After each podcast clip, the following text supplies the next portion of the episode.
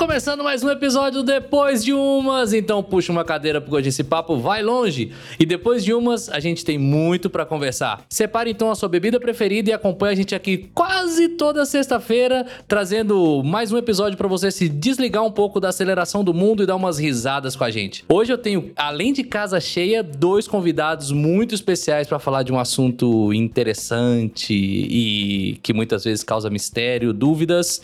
Vamos entender um pouquinho mais o que, que vai acontecer agora.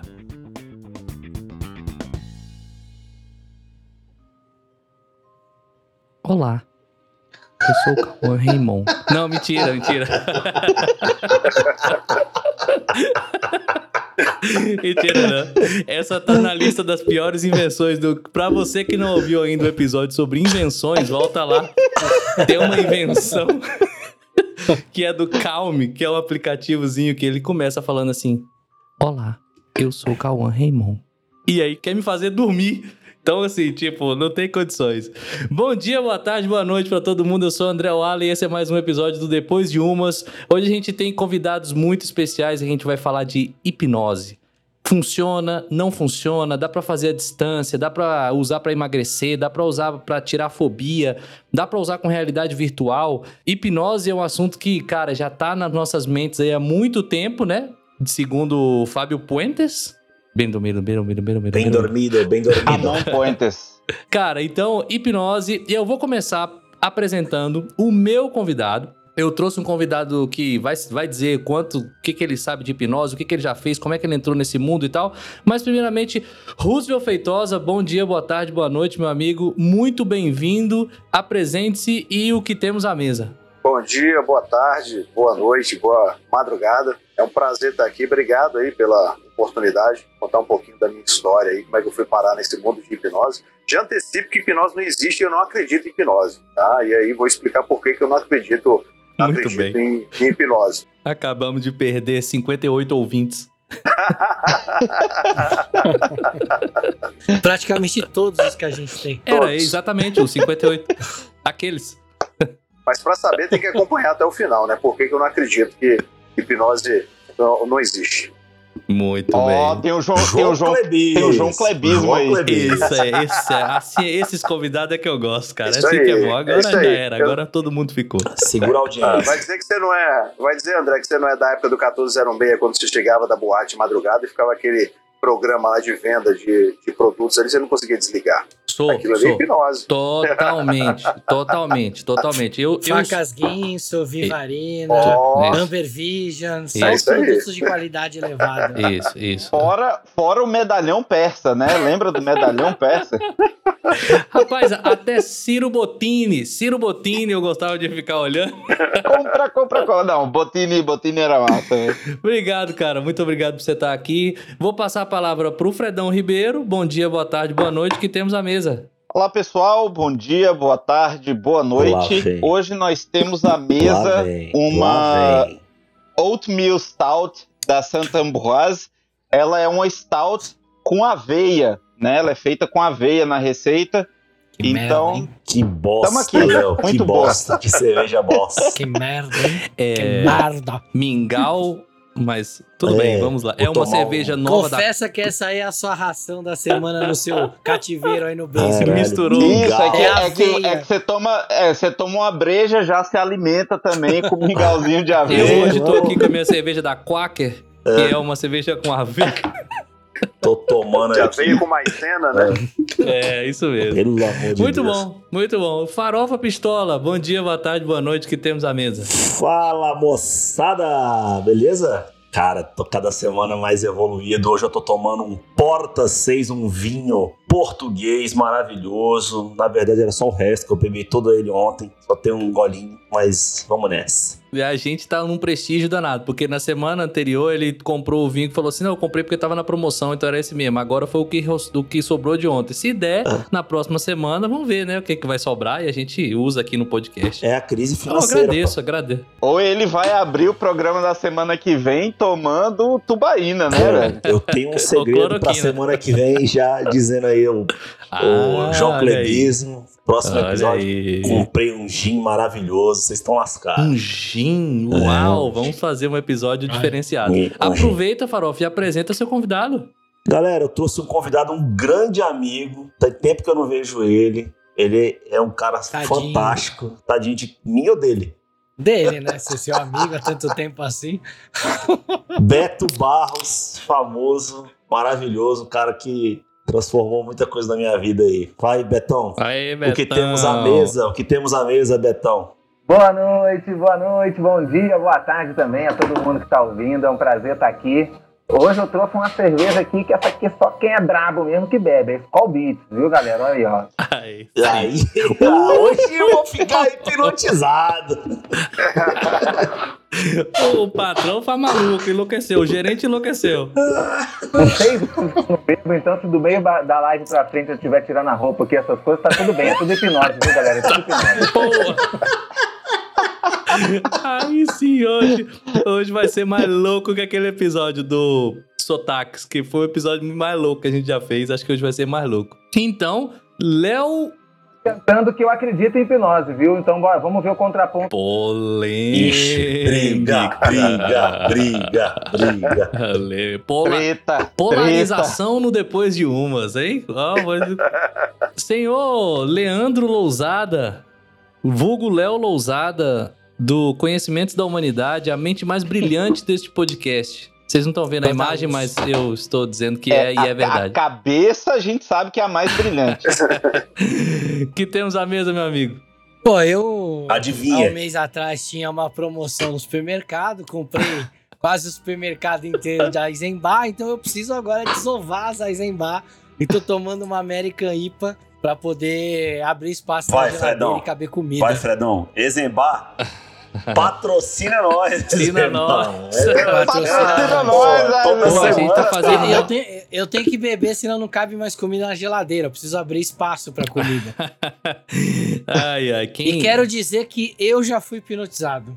Opa! queria dizer isso. Então vai começar com essa Algumas vezes, já já. inclusive. Algumas Olha. vezes? Ô, louco! Algumas vezes. Olha aí, o Olha cara, aí. velho, já mandou essa na, na lata. Eu só queria dizer pra Eisenbahn, caso eles estejam ouvindo a gente, que pode mandar umas aqui pro Canadá, porque a cerveja é boa pra caramba. É, cara, então, é bom que ele mande, porque eu vou acabar de queimar um patrocinador possível agora, nesse momento, mais um, porque eu tô tomando uma cerveja que já foi eleita uma das piores cervejas dos Estados Unidos, e faz jus. Inclusive, nesse momento eu tô comprovando que realmente o, o cara faz jus o prêmio que ela ganhou, ao né? título, que é uma Miller, Milwaukee's Best. Então ela já, se vocês olharem aí, realmente Eu ela já foi eleita uma dela. das piores, junto com a outra que eu tomo também, que já tá mais que queimado aqui, que é a Coors Light. Então, assim, já Nossa são cervejas Senhora. das, das piores. Então, assim, pra manter a primeira, a primeira foi uma Bavária, uma Bavária Premium Edition aqui da Costa Rica, que é uma boa cerveja. Bavária da Costa Rica, patrocina nós outros. Não sei se nem se fala patrocina assim em espanhol. Faço nem ideia.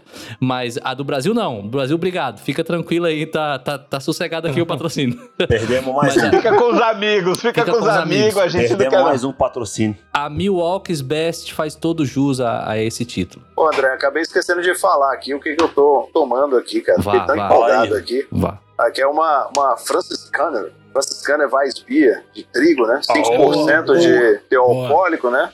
O, o IPU dela é, é 10. É uma cerveja. Eu gosto da cerveja de trigo porque é mais suave, né? De milho, de trigo. Me agrada mais. Estava aqui estocada aqui. Pedi autorização aqui para minha esposa para beber hoje, né? Sexta-feira. Falei, ah, vou estar com os amigos. Tudo cara. autorizou.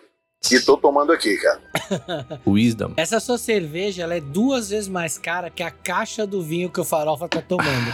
Não, para com isso. Para com isso. Peguei na promoção. Peguei na promoção. Na promoção mesmo. Na promoção mesmo. Se fosse no Porra. preço normal, era 35. Caralho, velho. Que isso, velho. Faz isso não, cara. Mas a gente tá acostumado, a gente tá acostumado. Farofa é um cara de um paladar muito específico pra vinho. Só os ruins ele gosta.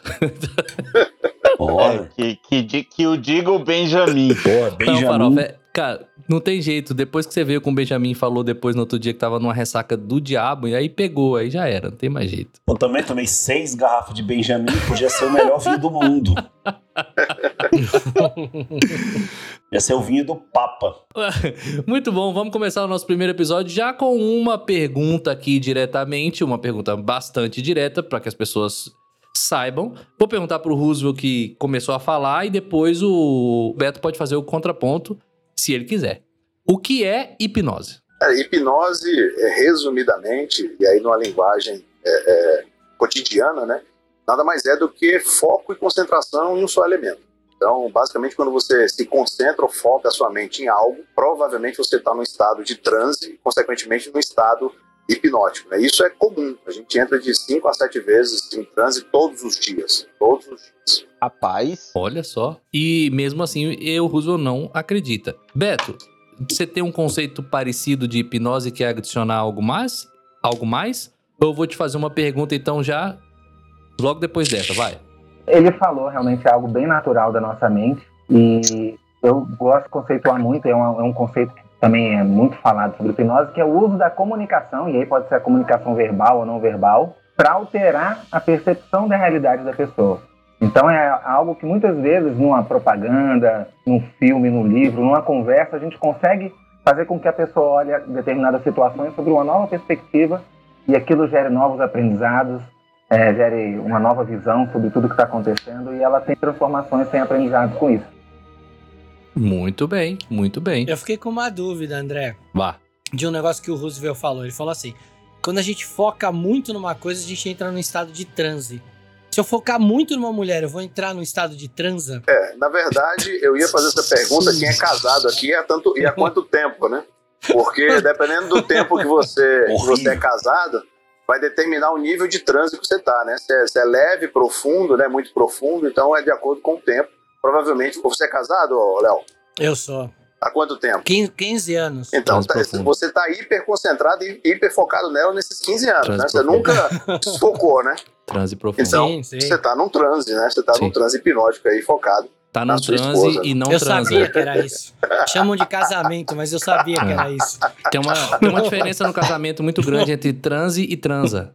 Só não, não É. fica tranquilo. Tem uma diferença É, grande. Você tá num transe, mas a outra parte você esquece. Não, não, não, não. Nem vem com essa conversa que né, aqui não. Todo mundo é casado e a gente tá sabendo como é que é o, o, o leriado. Ah, Aproveitando que vocês estão levando em consideração esse item, né? Muitas pessoas con- confundem a hipnose, dependendo do estado que a pessoa está, com o sono. Então, cuidado com esse negócio de você estar em transe e também tá meio, tá meio acordado e meio dormindo é um problema. Então, tem que tomar cuidado com isso. Porque a Muito hipnose a bem. gente tá sempre bem acordado, tá, gente? Então, tem, é só para vocês saberem. Boa e boa. E a pergunta. Quem tá, tá meia bomba de transe, não. É porque nem sempre quando você está em transe, você transa, né? E nem sempre quando você transa, você está em transe. É, ou nem Entendeu, sempre né, transa e não importa o resto da hipnose. Mas a pergunta assim, aí depois disso, o que que é? Então é importante saber qual é a base científica, no que que é baseado a hipnose. Muita gente pensa no charlatanismo absoluto. Muita gente quer comprovações, quer, quer saber. Eu acho interessante, eu uso, já usei isso várias vezes, não para hipnose, mas para outras coisas, que é ninguém se questiona o micro-ondas.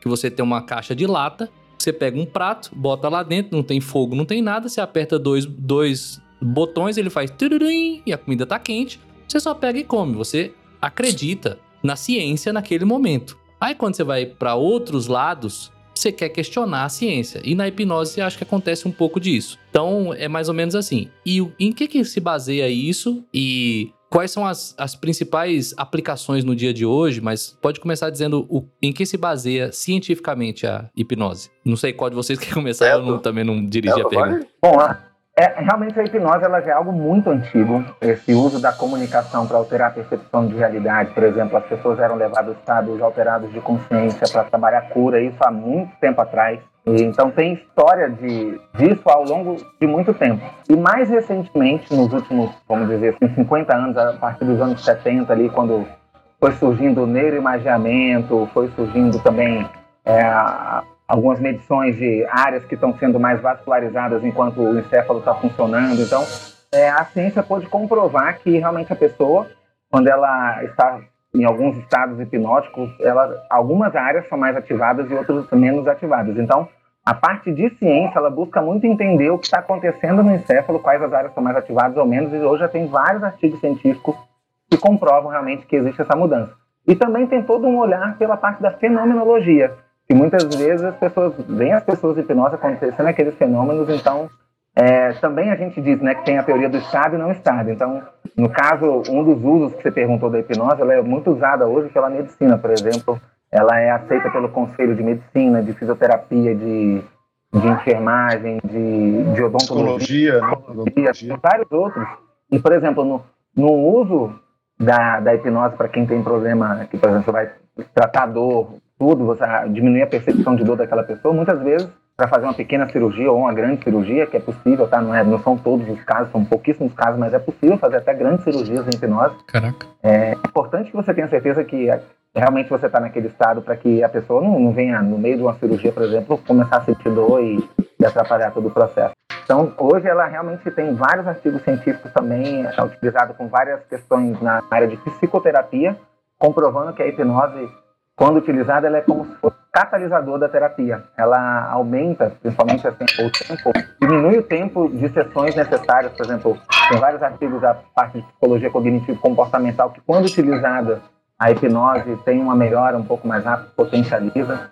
E assim vai. Então, eu indico até para quem está ouvindo depois colocar nesses sites de busca científicas, né, sites acadêmicos como PubMed, Google Acadêmico, Cielo, todos colocar lá hipnoterapia, vocês vão ver hoje o quanto de artigo científico tem falando sobre a ciência por trás da hipnose. Então, realmente hoje tem comprovações científicas ah, da, da, veracidade da hipnose, tá, gente? Se você quiser complementar aí. É, o interessante, André, é que vem desde os egípcios aí, câmaras de sono, né? É, eles acreditavam no hipnos, que era o deus do sono, por isso que vem o nome de, de hipnose. Eles acreditavam que essas pessoas iam para essas câmaras, né? E ali elas dormiam e se curavam. Né? E aí teve, tiveram vários desdobramentos, várias evoluções, como o Beto falou. E o interessante é que, pra, em termos é, práticos, a medicina, por exemplo, usa para anestesia, né, analgesia. É, você consegue, dependendo do estado de, de trânsito que a pessoa tiver, né, se ela entrar, por exemplo, que a gente chama de, de coma hipnótico, que é um estado é, chamado SDALE, é possível amputar um membro de, dessa pessoa sem anestesia e sem que ela sinta dor e ela com, com os olhos abertos. É possível fazer um parto sem dor com a mulher é, é, em transe hipnótico. Então existem várias aplicações. Né? Na odontologia você consegue fazer procedimentos é, é cirúrgicos aí é, com a pessoa é, em trânsito. Então a, a, aplicação ela não tem uma limitação, cara, é, infinita. Mas assim, é, tudo que Deixa eu, deixa eu, perguntar uma coisa aqui. Isso também a pessoa tem que acreditar que é possível, né? A pessoa que está sendo hipnotizada, no caso. É, no caso, a, a, hipnose, ela parte do princípio, do pressuposto da sugestão. E ela precisa ser aceita por você. Entendi. Então, quando eu vou para churrasco, para festa, o pessoal fala, ah, hipnotiza aqui. Aí vem uma pessoa e fala, ah, eu duvido você me hipnotizar. Você não vai hum. conseguir. Cara, não vai hum. rolar. Não vai. Porque é consensual. Ela tem que querer. Entendi. Ainda assim, existem técnicas em que às vezes conscientemente ela fala que não quer, mas subconscientemente ela quer passar pela experiência e a gente consegue colocar em transe. No processo de hipnoterapia hoje, eu utilizo técnicas que eu te coloco em transe, mesmo que você conscientemente não queira. Através de processos fisiológicos, eu te coloco num estado alterado de consciência. Essa é a parte Agora, que eu tenho medo. É... Essa parte eu tenho medo. então, é. e o medo, é, e o medo, é, por ser uma emoção, é uma porta de entrada para a tua mente subconsciente. O medo é excelente para o processo terapêutico, porque a partir do momento que eu acesso as tuas emoções, eu estou na tua mente subconsciente. Né? E aí daqui a pouco a gente pode falar um pouquinho sobre isso. Então, toda vez que você acessa uma emoção, você está no estado subconsciente, que é essa camada um pouco mais profunda da tua mente. Então, se eu te perguntar assim, por exemplo, Farofa, você pularia num poço é, de ariranha, cheio de ariranha, agora, se eu te pagasse 10 mil reais, você pularia nesse poço de ariranha? Provavelmente a tua mente consciente vai falar: não, eu não pularia, por que, que eu vou pular? Né? Vou morrer lá, 10 mil reais? Não, não. Se 10 mil reais eu ganho por dia aqui no meu trabalho, né?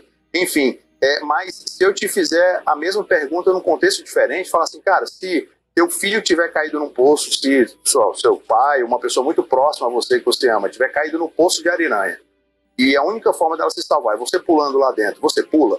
Provavelmente você vai pular. Porque você vai acessar uma emoção tua, Entendi. vai te dar uma descarga de adrenalina, vai multiplicar a tua força por 10 e vai pular lá. Das duas, uma, ou você vai morrer tentando, ou você vai matar a Irã e vai salvar aquela pessoa.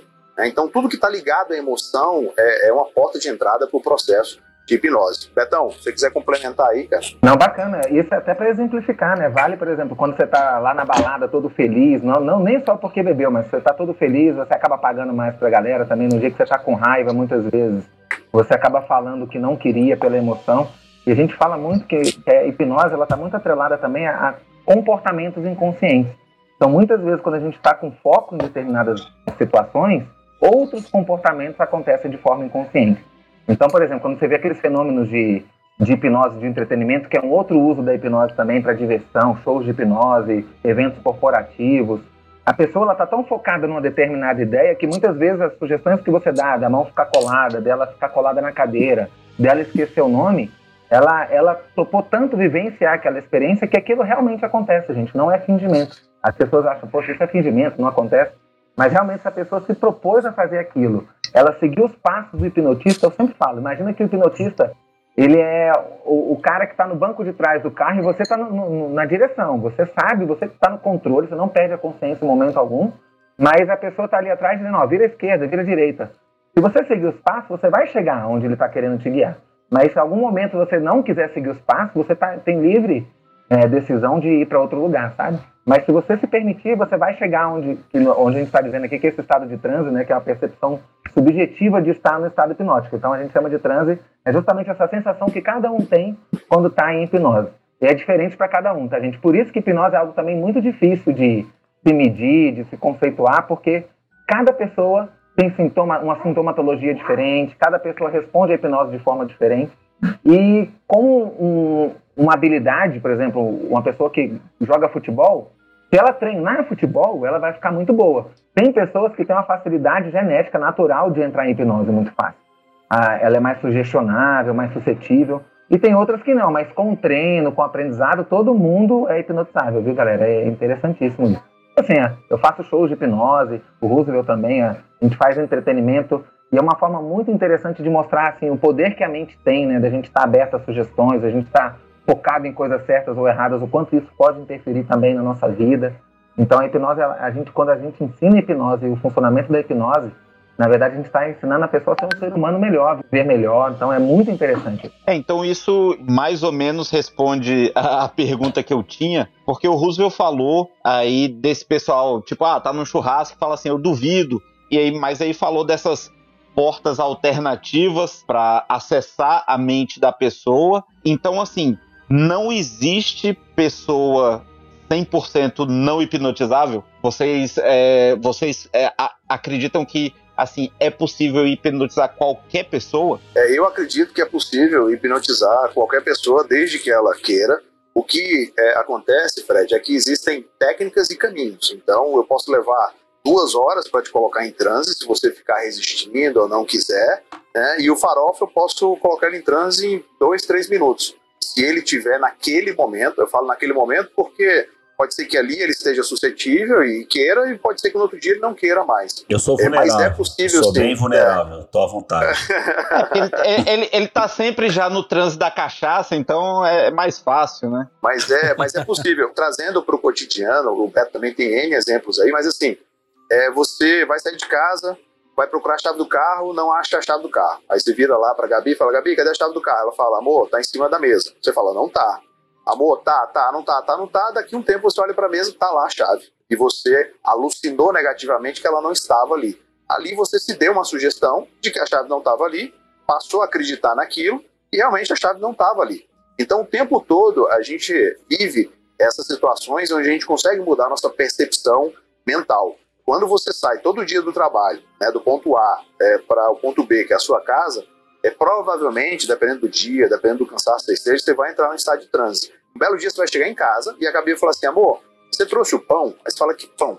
Não, o pão que eu te liguei para você trazer. Nossa, é mesmo, esqueci. Ou seja, você estava tão concentrado em ir para casa que você deixou de lado toda e qualquer sugestão ou informação que não fizesse parte daquilo que você precisava fazer naquela hora, entendeu? Então é uma espécie de de, de trânsito. Quando você está assistindo o teu seriado é, favorito e o Arthur está te chamando e você não escuta, provavelmente você está em trânsito. Né? Você anulou ali a tua percepção sensorial de audição naquele momento para concentrar no seriado. Então qualquer outra pessoa que, qualquer outra coisa que te distraia ou tente te distrair naquele momento, não vai ter efeito, entendeu? Betão. Justamente porque o foco e a atenção estavam naquilo. O celular é muito, é muito isso. Você está ali no WhatsApp lendo um texto e, por exemplo, a sua esposa fala contigo, poxa, Beto, é, amanhã vai ter. no-" Você responde automaticamente, ok. Aí ela percebeu que você só respondeu automaticamente, ela te pergunta o que, que eu falei. Você geralmente não lembra. Porque o seu foco e concentração estava no que você estava lendo no WhatsApp. Mesma coisa agora, por exemplo, meu filho está vendo ali um- uma televisão e eu estou focado aqui em vocês. Então não estou nem aí o que está acontecendo na TV. Mas se eu, por exemplo, paro de frente com a TV e está passando um filme e eu estou focado naquilo, é, a gente entra em sintonia com o que está acontecendo com os personagens a ponto do que o que está acontecendo com o personagem vira também a nossa realidade. Então a gente chora, a gente ri, a gente sofre. Existe alteração nas nossas emoções mesmo. A gente tem liberação de neurotransmissores, de hormônios. Por exemplo, se é um filme de terror e você está conectado com a história, você fica tenso, com medo e o coração dispara. Você tem todo um sintoma e é toda uma ciência por trás, porque você tá, entrou na história, o sistema simpático realmente ele dispara como se tivesse aquela pessoa fosse te atacar. Na hipnose, eu até brinco assim, uma pessoa que está hipnotizada, ela, ela dá um salto entre a realidade e o mundo imaginário. É, a hipnose é essa ferramenta que faz você viver por um momento o que está na sua imaginação e aquilo vira a sua realidade por um momento. Então é muito legal isso. Quando a gente consegue, e isso acontece, por exemplo, um depressivo. Um depressivo, muitas vezes, ele fica aqui no presente pensando, lembrando de coisas ruins que aconteceram no passado, decisões erradas, alguém que fez algum mal para aquela pessoa, e ela fica lembrando daquilo. No presente, ela está usando a memória dela para relembrar aqueles fatos, ela está sofrendo no presente toda uma alteração química corporal que leva ela a um estado depressivo. E a mesma coisa se você está aqui, por exemplo, lembrando de coisas boas, conversando sobre coisas boas que aconteceram no passado, o seu estado agora, ele tá, você está no estado, poxa, ótimo, com neurotransmissores da felicidade, você está se sentindo bem, porque você está usando a sua mente, seu pensamento, a sua imaginação com foco para lembrar de algo. Então eu sempre digo nessas palestras que a gente faz, eu uso, eu tenho certeza que quem fala muito isso, que é muito importante a gente tomar cuidado com os filmes que a gente permite rodar na nossa mente, porque ele está interferindo muito na nossa realidade no presente. Então a gente, a nossa mente, ela tende a voar muito para o futuro, né? O que a gente tem para fazer amanhã, os planos que a gente tem, o que, é que vai dar certo, o que, é que vai dar errado, e a gente fica lembrando muito também das coisas do passado. Pouquíssimas vezes a gente está presente realmente ao que a gente está fazendo. Agora está todo mundo aqui presente, a gente está na live, vocês estão prestando atenção no que eu estou falando, estamos bebendo, estamos fazendo tudo. Então a gente está vivendo o presente. Só que, infelizmente, não é bem isso que acontece na mente das pessoas, principalmente as pessoas que, infelizmente, têm pensamentos mais disfuncionais e geram a problemas, a patologias psicológicas, né? E a hipnose hoje ela é, ela é bastante utilizada nesses casos. E para a gente acionar estados, potencializar estados. Existem vários, eu sou da área de educação física e fisioterapia. A hipnose é muito usada, por exemplo, para as pessoas vencerem seus limites, muitas vezes. Às vezes é uma questão mental, de, da pessoa acreditar que não é capaz, e com a hipnose a gente consegue mostrar para ela que ela é, ou ela consegue se ver realizando, entrar no estado ótimo e conseguir aquilo. Eu tive um caso de um cliente, para vocês terem ideia, só para você ver o tanto que é incrível. Ele tinha que passar no concurso, ele tinha que fazer três barras. E ele fazia duas, na hora que ele ia fazer a terceira, ele travava. Travava de não conseguir mesmo. E ele já estava super preocupado, procurou médico para tomar anabolizante, procurou professor de educação física para treinar, procurou vários profissionais para conseguir fazer e não estava conseguindo. Ele foi lá no meu consultório, a gente conversou, tudo. Ele fez, eu falei, ó, faz a barra que eu vou filmar. E ele fez. Uma, duas, aí ficou assim na segunda. Ah! Aí eu fiz todo um trabalho de hipnose com ele, de concentração, levamos várias questões, a gente trabalhou. E aí ele saiu do meu consultório, eu falei, pois agora vai lá e faz a barra. Ele fez as três barras. O que, que aconteceu naquele momento? Ele entrou num estado ótimo, em que ele realmente rompeu as barreiras mentais dele, que estavam prejudicando ele a fazer aquilo, ele acreditava que não conseguiria, e ele tinha condições físicas de fazer. Claro que hipnose não é panaceia, não, não vou dizer para você agora que você vai fazer 10 barras, sendo que você não tem condição, mas ele tinha condições de fazer 3 ou talvez até 4 barras, e estava limitado por alguma uhum. questão emocional. E ele fez. Cara, foi incrível. Só para vocês terem ideia, às vezes, do que pode acontecer. O Farofa mesmo sabe, né? Teve um, um cliente nosso do triatlon que, nadando, ele levou alguns caldos lá no lago Paranoá e aí começou a ter fobia de nadar em água no, no lago. E ele tinha feito a inscrição pro Ironman que ele tinha que nadar quase 4 quilômetros no mar. Fizemos um trabalho de hipnose tudo e ele conseguiu completar a prova.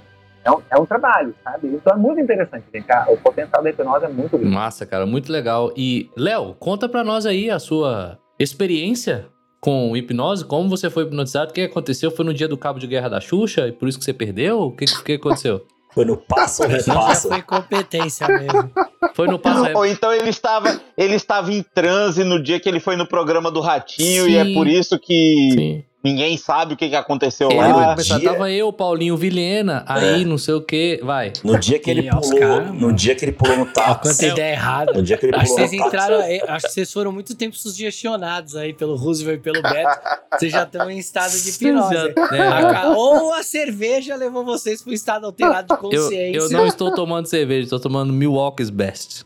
É E eu- outra Ah, coisa. E eu, é é Benjamin. quase a, é a gasolina da cerveja. Eu, Cara, eu fui. Eu tenho um amigo meu que é hipnólogo e. Como eu tenho um canal no, no, no YouTube que a gente trata de, de uma série de assuntos que estão ligados ao autoconhecimento, então uma das coisas que a gente já trouxe lá foi a questão da hipnose. E a gente foi no evento que ele tava, e eu tava com o meu sócio lá no canal, e o meu sócio é psicólogo, ele não acredita em hipnose. Ele acredita em estado de foco e em estado alterado de consciência, mas ele não acredita que a hipnose funciona, não como algo que possa ser sugestionado, pelo menos até aquele momento. Porque aí quando a gente chegou lá, o cara tentou me hipnotizar algumas vezes e ele não tava conseguindo. E eu tava, tipo, querendo ser hipnotizado. Só que ele tentou comigo, assim, é- é- a gente sabe que quanto mais tempo você prepara a pessoa, mais você vai fundo no inconsciente dela e você consegue ir colocando ela em transe ou implantar as sugestões ali para que aquilo floresça. E ali, a gente no meio de um evento, no auditório, ele começou a tentar já me hipnotizar. "Ah, Você tá vendo a coluna rosa? Eu olhava pra coluna, a coluna tava normal. Mas aí depois ele foi ele foi plantando as sugestões em mim e no meu, no meu, no meu sócio. E aí ele me hipnotizou uma hora pra. aquele truque que é bem comum, né? Da, Hum. da hipnose de colar a mão e não conseguir descolar. Então esse foi o primeiro que ele começou a me sugestionar. E aí o meu sócio, nessa de não acredito, não acredito, ele começou a hipnotizar ele. E meu sócio começou a rir. E ele começou assim: ri mais, ri mais, ri mais. E ele começou a rir, eu filmei isso. Ele ria de não conseguir parar mais de rir. E de chorar de rir. E aí, Que beleza. Isso aconteceu no, no- nesse evento. Aí ele foi, me hipnotizou, mais umas outras coisas. Aí a gente chamou ele no canal um dia. A gente ainda gravava presencialmente, né? Antes da pandemia. E ele de novo brincou comigo e com, com o Bruno, com esse negócio da hipnose. De novo fez o Bruno rir, que não conseguia parar de rir. E, e eu tava falando uma hora, ele falou: agora você vai parar de falar. E eu não conseguia falar mais. Então isso foi ao vivo. A gente com 5 mil pessoas na live e o cara fez isso ao vivo. Aí beleza. Muito tempo depois a gente tava numa outra live e o convidado começou a falar de hipnose. E ele tava no chat. E só de começar a escrever algumas coisas, o Bruno, que tava do meu lado, É. começou a rir e não conseguia mais parar de rir. Porque já tava tão sugestionado pelo negócio que ele só de ler o cara escrevendo as coisas, ele começou a rir, rir, não conseguia parar de rir. E eu comecei a rir do Bruno, e nós ficamos uns 10 minutos na live e os dois rindo, né? Porque Ai, foi muito bom, cara. E aí eu falei pra ele, tá vendo? Você foi hipnotizado. Ele não fui. Aí eu mostrava o vídeo pra ele, eu falei, olha isso aqui. Aí hoje ele fica mais, mais assim, tá bom, eu acho que eu fui hipnotizado. Ai, caralho. É Legal. muita maconha. Não, é hipnose. É, uma- Cara, mas aí.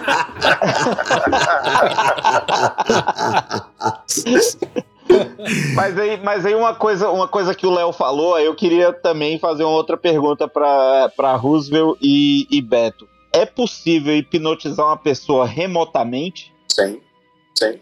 Cara, acabei começar. de falar que a gente foi hipnotizado pelo chat, cara. Não, não, mas é, mas, é porque vocês.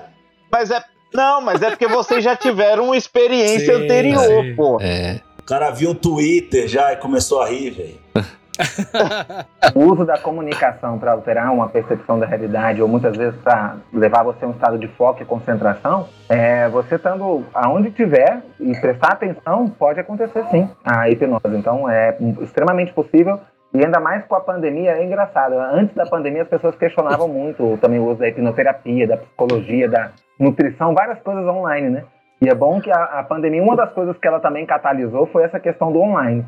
E foi percebido inclusive, eu tenho até um relato próprio de dar, assim, eu, eu comecei a ter até um pouco mais de sucesso nos atendimentos online, porque quando a gente fala de hipnose, principalmente como por eu ser homem e atender, às vezes, mulheres tal, ali na clínica, às vezes tem aquele receio de, poxa, eu vou perder a consciência, ele vai abusar de mim, tudo. Então, eu percebi que muitos clientes se entregaram mais à hipnose online, porque Se você não tem nenhum medo e você segue os passos, acontece com todo mundo. Então é muito incrível. E, e realmente online eu, eu, eu, senti que potencializou. Agora tem alguns, algumas questões que são ruins, né? A gente não está perto para, caso aconteça algum tipo de, de questão, que você precisa estar tá do lado para socorrer e tal, mas hipnose é algo extremamente seguro, então é, é extremamente possível de fazer online, mesmo. É mesmo, mesmo porque, assim, Fred, quando você entra em transe, o pessoal, ah, e se eu for e não voltar? Você não vai para lugar nenhum, você vai continuar onde você está. Né?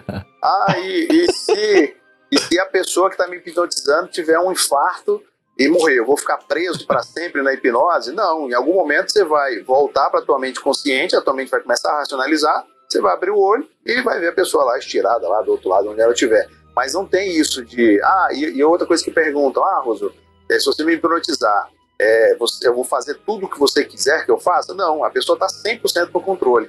Quando você está em estado de transe, a tua capacidade de percepção, processamento cerebral, ele aumenta de 200 a 300 vezes mais. Você fica hiper concentrado. Então, se você entrar em transe e falar, ah, Fred, agora me passa aqui a conta do banco e a senha, você vai abrir o olho e falar, que história é essa de, de senha, cara? Eu não entendi.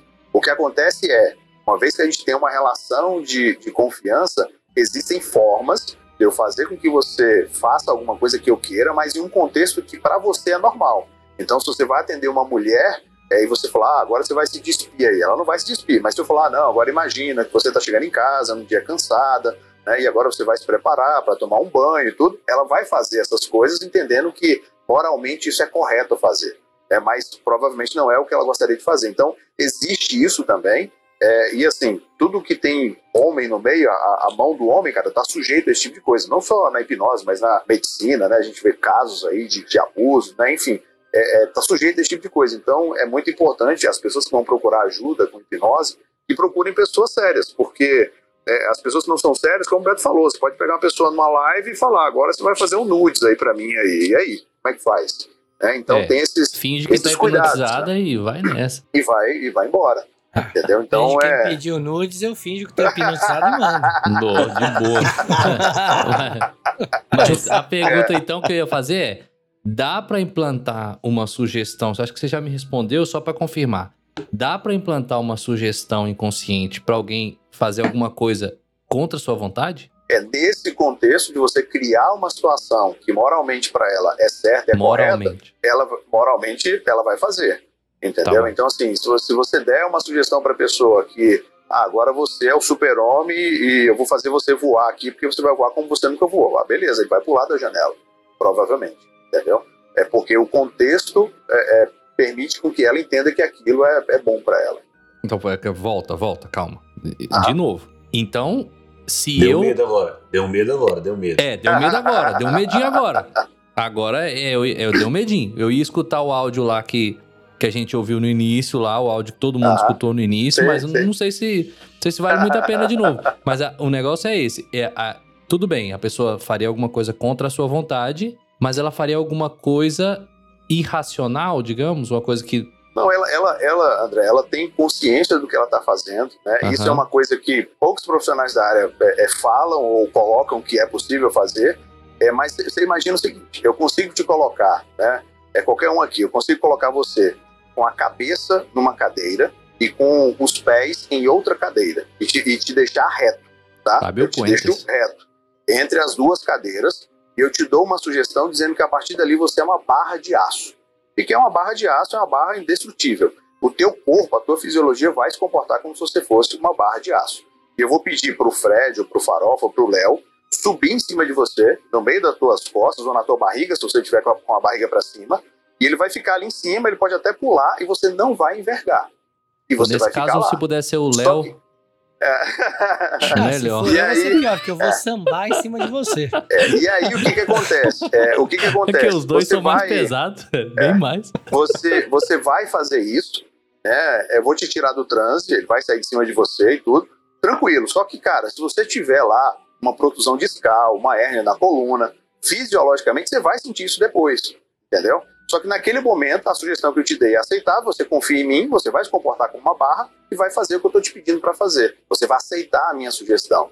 Então, da mesma forma, isso pode ser utilizado de diversas maneiras. Né? Eu posso pegar um lutador de MMA, não sei se o Beto já teve a oportunidade, provavelmente já teve a oportunidade de trabalhar com lutador, e posso dar uma sugestão pro cara. Cara, você é uma barra de aço inquebrável, você pode ir lá para cima do cara que você Uhum. não vai sentir dor nenhuma. E o Uhum. outro cara pode quebrar os dentes dele, destraçalhar ele, ele não vai sentir dor Uhum. na hora. Depois ele vai sentir, Uhum. entendeu? Uhum. Então, assim, é, é- é uma ferramenta que pode ser utilizada é, para o bem, como pode ser utilizada para outras finalidades também, entendeu? sim. Que não sejam boas, né? Pode Sim, falar, como Léo. tudo, desculpa. como tudo na vida, né? Como toda. Sim, é, sim. Tudo que você adquire uma confiança por alguém, depois você destrava sua Sim. confiança, porque pelo que eu pude ver, é, você tem alguns estados, né? O consciente, o sub e o inconsciente. Isso, Né? isso aí. Então você sai do consciente, tem uma barreira pro sub, e a sugestão que você dá é baixando essa barreira para poder Exatamente. acessar coisas que estão ali dentro. O Exatamente. inconsciente você não acessa, que é onde você respira, onde você sente fome, Isso. onde você. É aquela outra pessoa que vive em você. Né? É que te aí. sugestiona pro vício, que sugestiona pra outra coisa. Eu fiz meu dever de casa, tá pensando que não? Você estudei, cara. Aí, depois disso, você acessa coisas que estão ali no sub, e aí sim você consegue desbloquear essa barreira. Aí, É isso aí. isso, aí, a partir desse momento que você adquiriu confiança, todo mundo que tem confiança pelo outro e que tem muito mais chance de que se trair a confiança, a catástrofe é muito maior. Né? O problema é muito maior você trair a confiança né, de alguém que você conseguiu baixar essa barreira. Léo, qual que é a sua pergunta? Não, é com relação a isso. Eu quero, eu quero entender algumas coisas. Porque, assim, vocês falaram o tempo todo que a hipnose ela é, ela é, um- é algo seguro. Então, teoricamente, eu não posso usar a hipnose. ah, a pessoa não vai fazer nada contra a consciência dela. Mas se eu colocar ela num estado de sugestão contínua. Então, eu vou tentar dividir minha pergunta em várias partes, tá? Então, assim, se eu colocar ela num, num estágio de sugestão ah, contínua, eu posso fazer com que aquela pessoa acredite que ela me ame. Ponto 1. Um. Ponto 2. Ah, se eu implantar durante muito tempo uma sugestão no inconsciente de alguém, eu posso fazer com que aquela pessoa mate outra pessoa. E ponto 3. Pegando a psicologia, né? Se a gente pegar o Freud, a gente tá falando de id, ego e superego. Basicamente, a hipnose tá desligando o superego. Falando, não tem mais filtro social, vamos ver o que, que o ego quer fazer de verdade. E o Jung vai trabalhar com questões de sombra, que são questões que a gente não quer trabalhar, a gente joga pro, pro inconsciente lá dentro da sombra, que é o que a gente não quer lidar. Então, basicamente, a gente está falando que o, o grande filtro de tudo isso é a moralidade da pessoa. Só que se a moralidade ela é fruto de uma época, então a hipnose também pode mudar com a época. Nossa, eu fiz várias perguntas ao mesmo tempo, né?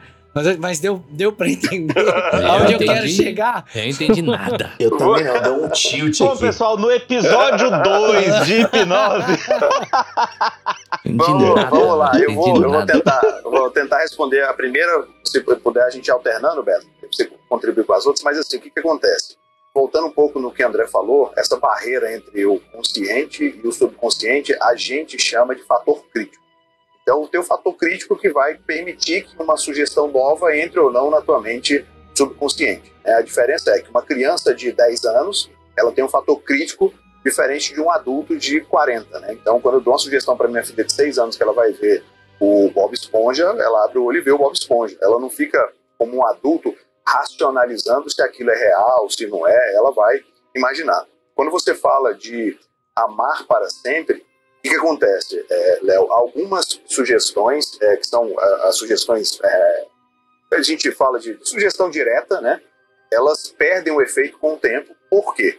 Se eu te, te pedir para, se eu te colocar em transe e pedir para você esquecer o teu nome, é por, por um momento você vai esquecer o teu nome. Só que eu posso ficar dando essa sugestão todos os dias, né, para você esquecer o nome, mas em algum momento a tua mente vai recuperar o teu nome. Por que, que ela vai recuperar o teu nome?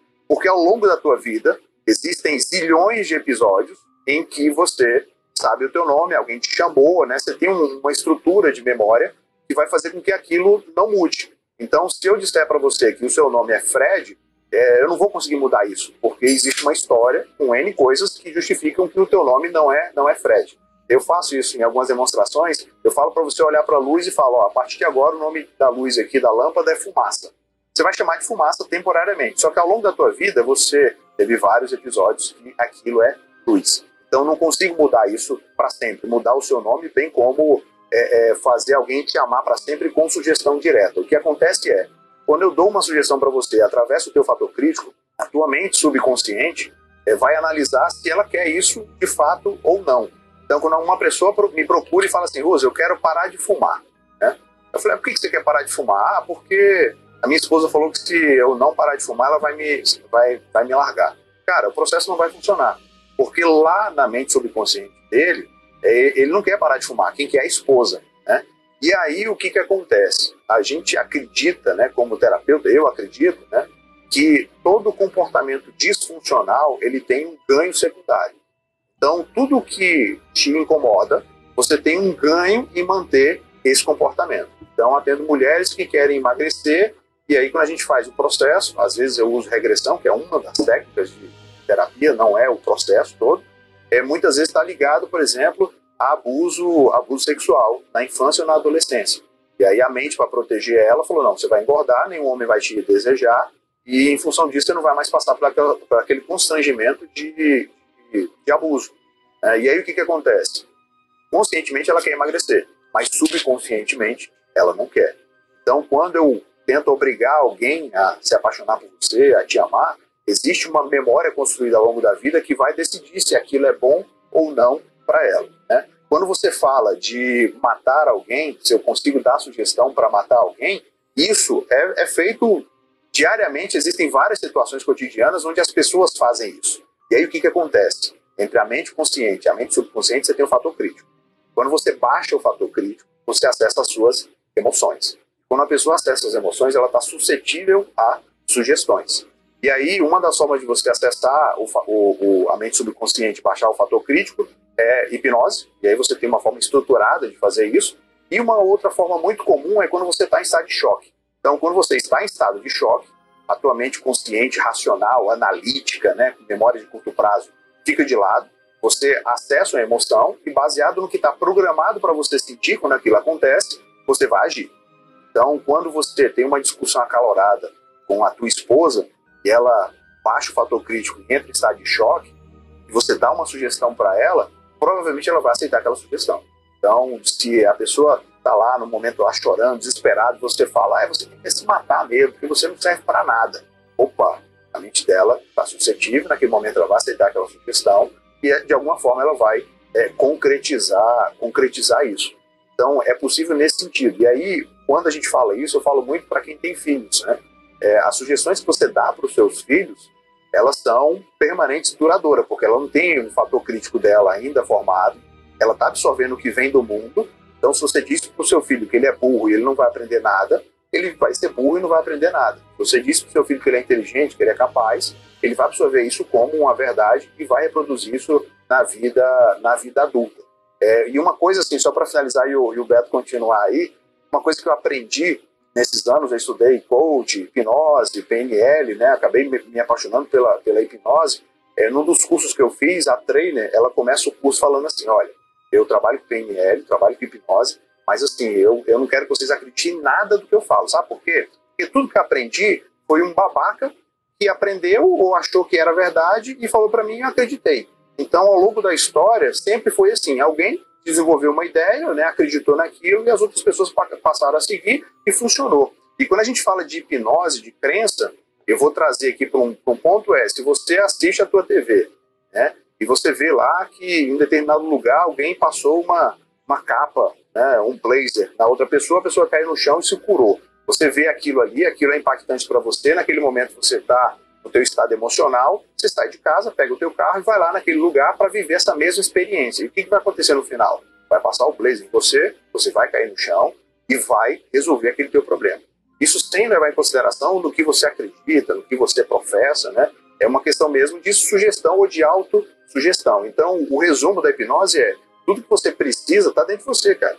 E você cria os teus problemas e as tuas realidades usando a tua própria mente. O que é, é complicado é todo mundo sabe o que precisa ser feito para se curar, para se resolver, mas ninguém faz por quê? Porque quem manda na gente é a mente subconsciente, não a mente consciente. Então eu sei que eu tenho que comer bem, eu sei que tenho que dormir cedo, eu sei que eu não tenho que fumar, mas eu continuo fumando, dormindo tarde, me alimentando mal. Por quê? É porque é uma programação aí da mente é, subconsciente. E eu, como eu falo, eu acredito em tudo e não acredito em nada, porque a cada dia que eu vou entrando nesse mundo, eu vou descobrindo coisas que eu não, que eu não sabia e vão mudando a minha forma de ver o mundo. Né? E eu respeito todos os profissionais, né, o que eles falam, o que eles pensam, como eu também tenho o meu pensamento acerca das coisas. Betão, desculpa aí que eu vou estendendo demais aqui a fala. Não, não, bacana. É, eu acho que tudo tem a ver com contingência, né? A, a situação, o momento, o ambiente. A gente é muito é, ensinado e a gente vai aprendendo e a gente tende a seguir muito a nossa vida com base nas experiências que a gente teve desde a infância e aquilo foi crescendo, foi, foi se tornando realmente, como você falou, nossa programação. Mas na verdade são, são aprendizados né, que a gente vai tendo e são caminhos neurais, são circuitos neurais que uma vez que tem algum momento, uma, uma emoção, tudo é disparado aquilo e a gente age sem pensar muito. Então é a, a hipnose ela ajuda muito né, em parar um pouco esses processos inconscientes e muitas vezes você aprende, ter novos aprendizados, dá a chance de você ter novos aprendizados trabalhando essa emoção com foco, entre outras coisas. Freud, ele abandonou a hipnose duas vezes. Uma primeira vez foi porque ele trabalhava muito com sugestão direta, como o Roosevelt estava falando. E a sugestão direta tem pessoas que, se ela não for congruente, essa sugestão, ou às vezes, às vezes, eu falo como fisioterapeuta. A pessoa chega com a dor nas costas comigo, e eu faço todo um tratamento ali durante 30 minutos, uma hora. Só que nas outras 23 horas ela está numa postura ruim, está dormindo errado. Não adianta eu trabalhar se durante todo o resto do tempo ela está sendo, está fazendo tudo contra o que eu trabalhei. Hipnose, muitas vezes, a gente pode até dar uma sugestão, mas na contingência dela, no dia a dia dela, ela está sendo bombardeada de outras sugestões que faz ela manter aquele comportamento que ela vinha mantendo, a forma de pensar. Então ela não vai mudar.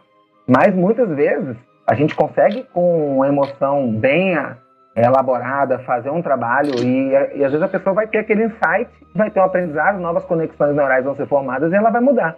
Então, assim, a gente nunca sabe ao certo quando isso vai acontecer, mas é uma técnica que pode ser muito usada para isso.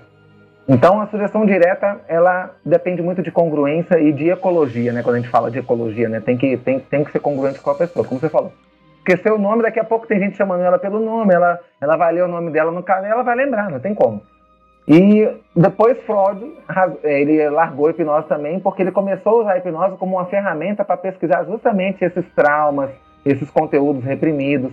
E ele começou a perceber também que muitas vezes a nossa mente, a memória, toda vez que a gente evoca uma memória, a gente está criando também novas memórias. A gente nunca é, resgata e evoca essa memória certinha como aconteceu. Sempre a nossa mente recria em cima, então a gente pode criar falsas memórias também.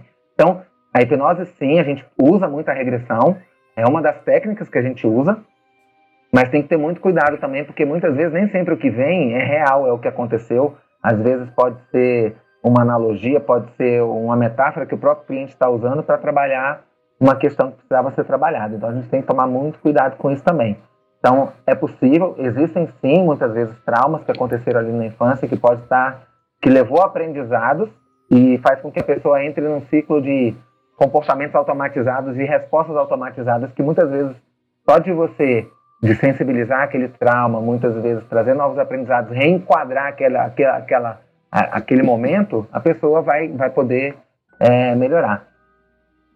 Eu acredito um... que em contextos é possível sim, como a hipnose, a pessoa, a partir do momento que ela se entregou e ela entrou numa determinada confiança com o terapeuta, de seguir os passos e de alterar a percepção da realidade dela, uhum. se realmente a pessoa souber conduzir de uma forma é, maldosa, é possível sim acontecer algo que naquele momento vai contra o que o cliente faria, tá? E eu acredito que é possível. Não são todos, é muito raro isso acontecer, mas é possível sim também. Eu sou do lado do Roosevelt. Infelizmente, isso não é falado muito nos cursos, né, Roosevelt? É, é. Mas é possível. E, é, uma coisa. Tem um episódio depois, de, pesquisem no Netflix ou até no próprio YouTube do Darren Brown. Ele faz algumas coisas, assim, alguns testes, né? Claro que também é televisão ali, tudo, mas, mas é bem real ali. Ele, ele pega algumas pessoas, até chega ao ponto, até que uma pessoa ela comete um assassinato no final ali tem pessoas que conseguem ficar no gelo por muito tempo. Tem vários episódios interessantes, tá? Que vale a pena dar, dar uma olhada. E, cara, a hipnose ela foi muito utilizada é, pela CIA, pela Rússia, para, em determinados momentos, ter alguns comandos e as pessoas agirem de acordo com aquele gatilho, aquele comando para realizar uma determinada ação. Isso é muito comum, tá? Em cursos de hipnose mesmo, a gente às vezes instala um gatilho e a pessoa, dois, três dias depois, usa aquele gatilho e ela tem um comportamento inconsciente. Nós somos seres que nós somos mais robôs do que nós imaginamos. A gente age muito mais, assim, tem até o Daniel Kahneman no livro é, Duas Formas, Rápido e Devagar, Duas Formas de Pensar. Ele, ele tem um embasamento científico muito grande, várias pesquisas que ele mostra que nós temos basicamente dois sistemas. O sistema 1, um, que é o sistema automatizado, intuitivo. Ele, uma vez aprendendo, ele tende a, a ter uma intuição mais certa ou errada, dependendo da situação. E tem um sistema 2 que ele é mais lento, mais racional, que precisa parar para pensar. Então, no nosso dia a dia, nem sempre a gente está parando para pensar. É, inclusive, ontem, cara, eu vi uma live que eu achei fantástica. Ele estava falando justamente que nós temos esse livre-arbítrio de pensar, de agir, de criar nossa realidade. Só que, infelizmente, são poucos os seres humanos que usam esse livre-arbítrio. A grande maioria, infelizmente, age no automático, no piloto automático, repetindo o seu dia a dia. Se a gente parar para ver o nosso dia a dia mesmo, grande parte dele é automatizado. E Léo, Léo, só para finalizar o bloco e para a gente seguir, respondendo a pergunta número 17 que você fez, em relação à evolução, cara, é, e aí é um ponto de vista meu, tá? Quando uma pessoa me pergunta assim, Russell, eu vou te procurar e eu quero resolver um problema, hipnose resolve tudo? Não, eu já falo que não, não resolve. Hipnose, cara, ela é um caminho, como existem vários caminhos, né? Então, assim, a, a pessoa ela tem que entender qual é o caminho que ela vai usar para resolver o problema dela. O que acontece é que a humanidade evoluiu e Freud não sabe as coisas que existem hoje, não sabia naquela época, né? Então ele fazia aquilo com base no que ele tinha ali como, como referência. E, e a, a, a, humanidade evoluiu e hoje existem vários caminhos, cara. Então, assim, às vezes a pessoa que me procura, é, o caminho que ela quer, na verdade, é uma doutrina religiosa. Né? Às vezes a pessoa me procura e fala, ah, eu acho que realmente eu não sei se é para mim, porque a minha colega procurou um psicólogo e resolveu. Ah, porque a minha mãe se curou com um psiquiatra tomando remédio. É o caminho que ela vai escolher e que vai fazer sentido para ela, né? E como o Beto falou, as pessoas às vezes criam falsas memórias né, no processo de, de hipnoterapia, mas que aquilo para ela faz sentido. Então a pessoa, a gente tem um caso aí clássico, né, Beto? A pessoa procurou um processo de hipnoterapia porque tinha gastrite. E a gente, é, a pessoa fez um processo de regressão e ela se viu numa nave, foi abduzida e um, um extraterrestre estava colocando um chip no estômago dela. E aí o terapeuta tirou o chip, jogou fora e ela se curou da gastrite. Se a memória é verdadeira, se não é, se foi abduzido, para a gente pouco importa. As pessoas perguntam, ah, usina regressão, se eu voltar para outra vida, porque eu sou espírita, eu acredito nisso. Ótimo, cara, o processo é o mesmo. Depende da crença da pessoa. Mas eu acredito muito é, em caminhos. Então, qual é o caminho que você quer para resolver o teu problema? Né? Então, é o cérebro reptiliano na neurociência, né? a mente consciente e subconsciente na, na, hipnose, cada um conta a mesma história é de uma forma é, é diferente, né? mas que faz sentido para aquela pessoa. Né? Então eu, eu acredito muito nisso, nessa, nessa evolução, acredito em caminhos e não acredito na hipnose como a verdade absoluta. Agora, como o Beto falou, são poucos os casos que não funcionem. Quando a pessoa já te procura, cara, ela já está ali, já meio que já suscetível, ali, disposta a resolver o problema dela. Tem uma, uma pergunta, fugindo até um pouco do que vocês estão decorrendo aí, mas assim, vocês, vocês acham que essa hipnose de entretenimento, né, que é o cara comer uma cebola achando que é uma maçã, aquelas coisas que a gente já viu, esse entretenimento enfraquece o movimento de vocês, que, pô, tudo que vocês falaram aí são coisas positivas, são coisas sensacionais, assim, é muito bom melhorar o foco, fazer com pessoas terminem com vícios, etc. Vocês acham que o entretenimento faz com que a hipnose possa ter cara de charlatão? Cara, é, eu, é, eu particularmente, assim, eu acredito que mesmo o marketing da controvérsia, ele gera audiência. Então, assim, é, o fato do Pyong ter ido para o Big Brother, é, eu considero o Pyong como um dos, dos caras que alavancou muito a hipnose no Brasil né, junto aí com Alberto Deliso, grandes nomes aí da hipnose, o, o Alberto Deliso é campeão de, de memória, enfim. É, são pessoas, são ícones. Mas, por exemplo, o fato do Pyong ter ido para o Big Brother, colocado lá, é, a questão da hipnose, gerou atendimento para mim, gerou audiência. Né? Eu tenho até alguns vídeos com ele, tudo, alguns trabalhos que a gente, que a gente faz junto, mas mesmo sendo controverso ou não, gera audiência e gera e desperta nas pessoas a curiosidade de saber e de entender. É, ainda assim, a hipnose durante muito tempo foi discriminada, né? as pessoas têm essa coisa da, da, do misticismo, né? da, da, magia. E, cara, o que se faz no palco é o que a gente poderia fazer aqui agora sem problema nenhum.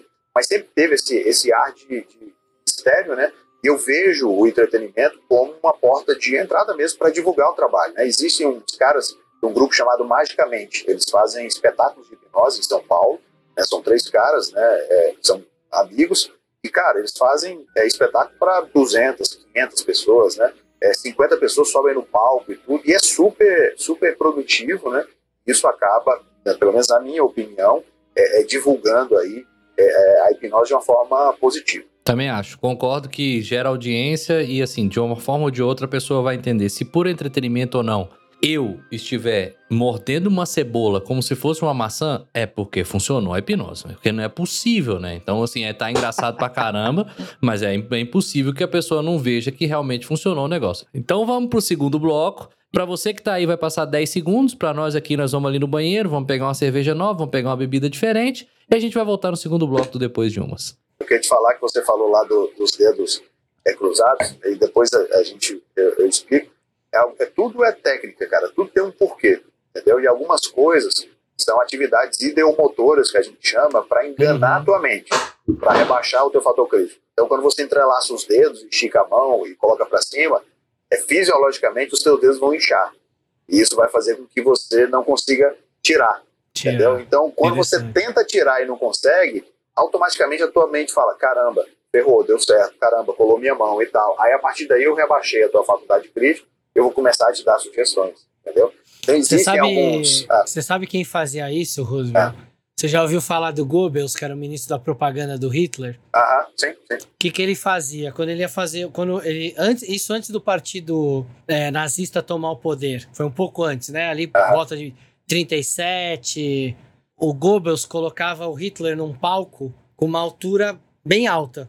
E aí as pessoas que ele queria convencer de alguma coisa, ele colocava nas primeiras cadeiras e forçava o cara a assistir o Hitler assim. Porque isso diminuía o fluxo de sangue para a cabeça. Então, automaticamente diminuía a oxigenação. E automaticamente também o sangue é rico em ferro e o ferro tá ligado aos processos de, de irrigar o, o cérebro com as nossas vontades, enfim. E aí ele, ele colocava os caras ali numa posição de suscetibilidade para receber sugestão. Legal. Na, na Inglaterra tinha a BBC e ele, quando começaram a bombardear Londres e a Inglaterra, eles criaram uma estação de rádio no navio que funcionava do lado da BBC. Então você lembra, né, os dials de antigamente, que às vezes pra você chegar ali numa estação, era aquele negócio que tava sambando pra um lado pro outro até ficar o estéreo ligado. E ele colocou um pontinho pro lado. Então muitos é, ingleses iam e colocavam naquele ali sem se ligar que não era BBC. E ele, cara, fazia só. Ele só dava notícia ruim. E as, eles tinham. A BBC tinha uns programas que liam livros, poesias, umas coisas assim para aumentar o ânimo. E eles começaram a colocar só poemas e poesias que ou eram tristes ou que só tinham as vogais O e U para fazer a sugestão de. Porque pro, pro inglês, né, o blue é, é significa depre, uma, algo depressivo. Pra gente, o azul é uma cor alegre. Pro inglês, falar que alguém tá blue tá triste. Então, era muito blue os discursos pra ir acabando com a moral do, do. O cara era um gênio do mal, né, mano? Pô, o Léo, o Léo foi pegar uma breja, voltou com uma coquinha, velho. Aí não dá, bicho. Uma coquinha, Vocês não acreditam, eu esqueci de pôr breja na geladeira pra gelar. Caçulinha. Só tinha aquela. Aí que catei uma caçulinha aqui pra não ficar sem beber nada. eu saí da é... melhor, eu saí da pior do mundo pra, na minha opinião, top 3 das melhores, que é a Sierra Nevada. Essa ah, caçulinha é tipo um Yakut das Coca-Cola, né, velho? É, é, é, o todinho da Coca-Cola. Acabou, acabou o podcast, cantar ah. uma ópera dos sapos aqui em casa.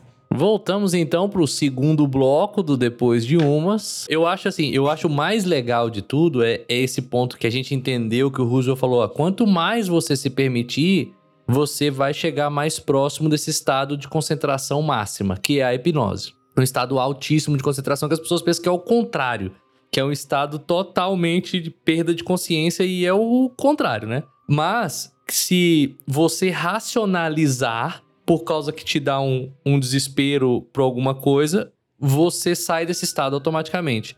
Responde muito da pergunta que é se a gente faria alguma coisa que a gente fosse contra a nossa vontade e várias outras coisas. E outro ponto interessante aqui da gente poder trazer é: e o que, que já deu errado enquanto vocês estavam hipnotizando? E o que, que, já deu errado? Então, eu, eu acho que é, quem tá ouvindo do lado de lá, antes, antes que a gente finalize, antes que o Roosevelt conte porque ele não acredita, quer muito saber o que, que deu errado. O que, que já deu errado, é, Beto, para você, quando você estava tentando hipnotizar? Algum, algum, alguma vez que deu algo muito errado que você lembre, assim, de primeira? Errado para mim que é triste. Eu atendi uma pessoa que estava com muita dor, porque ela fez uma cirurgia. A anestesista, infelizmente, acertou um nervo. E ela ficou com uma dor neuropática muito grande. Eu fui hipnotizar na casa dela, tudo, e deu muito certo. Ela não movimentava muito as pernas, tinha muita dor, desmaiava de tanta dor. E, e foi muito lindo esse dia e outras vezes que eu fui, ela hipnotizada, não sentia dor, conseguia que tocasse as pernas dela sem ela desmaiar, tudo. Só que aí teve um, um, período, logo depois de muito tempo, ela evoluiu muito bem, hoje em dia ela anda, tudo, mas teve um período que ela estava no hospital e ela tinha implantado um, um, eletrodo, né, uma outra técnica de que ela implantou um eletrodo, tudo, e ela estava com muita dor. E nesse dia eu fui no hospital buscando ajudá-la, dei as sugestões que eu normalmente dava para ela que funcionava e naquele dia nada funcionou. Então aquele dia foi um dia muito difícil para mim. Porque eu já tinha tido com ela a experiência de a sugestão de não ter dor e ter funcionado muito bem. E naquele dia nada dava certo. Ela sentia muita dor, ela abria os olhos desesperada, com muita dor. Então foi, aquele dia foi bem difícil para mim. Foi um dia que não deu certo. É, vários fatores podem contribuir para dar certo, não, e são muitos fatores mesmo, que nem adianta dizer aqui. Mas, por exemplo, tem várias vezes no entretenimento que você dá uma sugestão, a crente que a pessoa ia, por exemplo, abrir os olhos ali sem lembrar o nome, ou ou até mesmo a hipnose de palco, e a pessoa lembra. Uhum. E você age com naturalidade fala assim: olha, não é um erro do hipnólogo nem da pessoa. A gente tem, inclusive, tomar muito cuidado e falar assim: olha, não, não é você que não é hipnotizado. Não. Nesse momento, por algum motivo, não funcionou, mas continua, continua tentando, continua participando, tendo experiências. Porque, como eu falei, é um aprendizado, cada vez pode ir melhor. Sim. Então, jamais desmerecer por não dar certo, colocar a culpa no cliente ou colocar na culpa no hipnólogo. Às vezes são várias situações que interferem. Complementando o que o Beto é, falou de sair do automático, você entra no estado de transe, você volta para um estado natural em que todo mundo queria viver. Porque enquanto a gente está conversando aqui, você está preocupado com amanhã, tem que levar o cachorro no veterinário, tem que lavar o carro, tem que fazer compra, é, semana que vem você vai ter uma coisa do trabalho. O, a tua mente consciente, ela está processando mil coisas ao mesmo tempo. Então, quando você falar, poxa, eu voltei do estado letárgico, você voltou como você deveria viver toda a sua vida, tranquilo. Né? Os teus pensamentos, é. como o Beto falou, voltados para o agora e não para daqui uma semana, daqui duas semanas. Né? Então, é só de você entrar e sair desse estado, de hoje para amanhã, você já vai ter uma noite de sono assim, absurdamente revigorante. Só porque você saiu né, do teu. É, e aí a gente fala lá de simpático e parasimpático né, na, na, medicina, né, tu saiu do teu estado de o que acontece muito nesses processos terapêuticos é que, teoria é, quando um cachorro está lutando contra o cachorro, ele não para para lamber as feridas. Então, a gente, o tempo todo, a gente está lutando. Está lutando para sobreviver, para prover para os filhos, para a esposa, né? Quando algumas pessoas entram no estado de transe, eu tenho certeza que o tem inúmeros é, é, depoimentos disso aí, é, quando a pessoa entra no estado de transe, muitas vezes ela entra numa catarse emocional, cara, quer botar para fora aquilo tudo, está ali empilhado, guardado.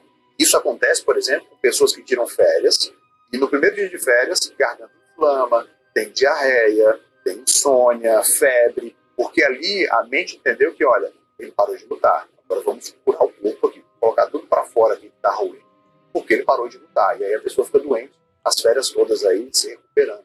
Isso aí, senhores. E mais do que o que já deu errado, histórias engraçadas. Aqui o Depois de Umas é cheio de histórias engraçadas. Então eu imagino que vocês também têm umas histórias engraçadas. O Beto passou por essa situação que deu errado, que não foi nada engraçada, mas foi uma situação que deu muito errado, né, Beto? Mas deve ter situações engraçadas, que deu certo ou que deu errado. Não importa se. As que dão certo, eu acho que são as mais engraçadas, pra te falar a verdade. Eu já vi uns vídeos do Roosevelt excelentes, excelentes do, do moleque que viu o Neymar do lado dele é maravilhoso, é maravilhoso. Já, cara, teve. Eu vi alguns, mas assim, contem aí vocês. É, Beto, história engraçada que já aconteceu com você. É, uma, uma, coisa, uma coisa engraçada que aconteceu comigo é assim que eu fiz o meu primeiro curso de hipnose. Hoje meu professor é, é amigo pessoal, a gente tem projetos aí. Uhum. É, eu fiz meu primeiro curso de hipnose, dois dias, no final de semana, e na semana seguinte eu fui ministrar uma palestra no instituto aqui cursos né, daqui de Brasília para 40 mulheres. Né? E aí fui lá fazer uma palestra de coach tudo.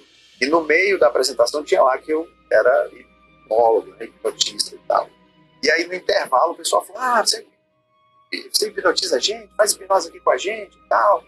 E aí eu falei, cara, e agora, né? Primeira vez, tudo. Aí a dona do lugar veio e falou assim, mas é, você já faz Legal. tempo hipnose? Eu falei, já há muitos anos, né? Porque eu precisava gerar autoridade.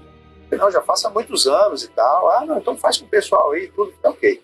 Aí fiz lá a mão colada, né, para você ir selecionando, que são as pessoas que estão mais suscetíveis. E aí ficaram lá cinco pessoas, dessas cinco peguei uma. E aí, assim, fiz ela ver a Xuxa na, na dona lá do lugar, fiz ela falar japonês, fiz todo mundo desaparecer da sala, e foi super legal, né? E aí, no final, quando terminou, a dona falou, poxa, pô, legal, gostei muito e tal. Só queria ver com você aqui, porque assim, tem uma moça que tá caída no chão desde a hora que você colou a mão. E tem uma outra que tá catatônica lá fora. Aí eu queria ver o que você pode fazer para resolver. Eu falei, cara, agora lascou. Aí a que tava no chão, tava caída lá no chão, já durante toda essa, essa apresentação. Aí eu fui lá, falei, ó, vou contar de um até cinco, você vai voltar por aqui agora. Um, dois, três, quatro, cinco, voltando por aqui agora. Abriu o olho e tal, né? Tava, tava em Narnia, beleza. E quando eu saí da sala, tinha uma sentada na, na cadeira, tipo essas cadeiras de escola, porque lá é um lugar de curso, né? E ela, assim, olhando para cima, para o além, assim, um olhar fixo, né? Olhando para cima. E aí eu falei: olha, eu vou contar de 1 até 5, você vai voltar para aqui agora. 1, 2, 3, 4, 5, voltando para aqui agora. Ela: oi, oi, oi, oi, oi, oi. Cara, agora, agora tá, tô no loop eu falei, cara, como é que eu vou fazer agora? Eu falei, cara, vou ligar pro meu instrutor pra ver como é que faz. Tem um call center da hipnose, tem um help tirar a pessoa desse, desse estado aqui. Cara, não tava, e... Control não del, tava não no deu? manual, não tava no manual. não tava no manual. Cara, e ela cata... e ela catatônica, e ela catatônica, e aí eu pensei, pensei, falei, cara, não é possível. Aí, beleza. Aí tive uma ideia, falei, cara, vamos ver se vai funcionar. Aí cheguei perto dela, né? E todo mundo olhando, querendo saber como é que ia fazer ali, né? Aí cheguei perto dela e falei assim: olha, eu sei quem você é, eu sei o que você está fazendo aqui, mas aqui não é o lugar e a hora apropriado para você estar tá aqui. Você está atrapalhando ela. Então eu vou contar de 1 até 5 e eu vou pedir para que você vá embora e deixe ela aqui com a gente. Um, dois, três, quatro, cinco. Ela abriu o olho. Falei, tá tudo bem? Ela, tudo. Eu falei, qual é o seu nome? Ela, fulana. Ah, não, tranquilo e tal. E todo mundo olhando, né? Aí eu falei, a gente pode conversar ali? Aí, não, pode, pode, vamos lá. Eu fui na salinha com ela, tudo. Eu falei, você tá bem? Tudo. Ela falou, não, tô, tô bem. Eu falei, você é espírita, né? Ela falou, sou. Hum, eu falei, você tava incorporado. Ela tava. Eu falei, ah, tá. Ela falou, mas não fala pra ninguém não, porque o pessoal aqui é meio, é meio preconceituoso e tudo e tal, mas é, foi isso que aconteceu mesmo e tal. Eu falei, caramba. Beleza, aí voltei pra sala, aí todo mundo naquele alvoroço pra saber e tudo, né? E aí a minha perguntou, ah, por que, que isso aconteceu com ela e tal? Eu falei, não, isso é o seguinte, tem gente que entra num trânsito tão profundo, mas tão profundo, Tava. e fica daquele jeito. E ela tava escutando tudo que tava falando, não tava fulana? Tava, tava, tava escutando tudo, tava tudo, tudo tranquilo, né? E, e aí, isso aí, depois disso aí, eu falei, cara, eu tenho que estudar mais hipnose, porque vão surgir outras situações e eu não vou saber lidar. E aí, para mim, foi um grande aprendizado. Só que aí eu tive essa sacada e o bom senso de entender a crença dela, isso influencia muito, é, às vezes, no processo, né, para tirar ela daquele estado. Mas assim, Ruso, se você não tivesse feito isso, ela ia ficar assim para sempre? Não, cara. 30 minutos, 40 minutos, uma hora ela ia voltar é, é, é, pro estado dela normal, entendeu? Então, assim, ela aproveitou um- uma situação de foco, concentração, de relaxamento, e aí ela seguiu com a crença dela religiosa, e aí manifestou fenômeno. Sim. Aí, como eu falei, eu não entro na, na crença se é real, se não é, né? Mas é isso, essa Caraca. foi uma, uma das, das situações. E a outra foi quando eu decidi ser hipnoterapeuta. Não, hoje eu vou ser hipnoterapeuta e vou atender, né? E aí peguei uma amiga minha que tinha uma pessoa que estava assim, é, é, muito destruída psicologicamente. Falei, não, eu sou um super-homem, eu vou resolver lá. E aí ela foi para lá, contou a história dela, assim, história bem, bem pesada mesmo. E aí falou, não, quero fazer o tratamento. E a gente fiz uma indução. Quando eu comecei a fazer indução, pedi para ela ir para um lugar, lugar bonito, um lugar né, que ela gosta e tal. E aí ela falou, tá tudo escuro, eu não consigo ver nada nesse lugar. Cara, e a face dela foi paralisando. Nessa hora, cara, eu falei, cara, Jesus. essa mulher vai ter um AVC aqui. Essa mulher vai ter um AVC e, e eu vou ter problema aqui. E aí, na hora, interrompi o processo.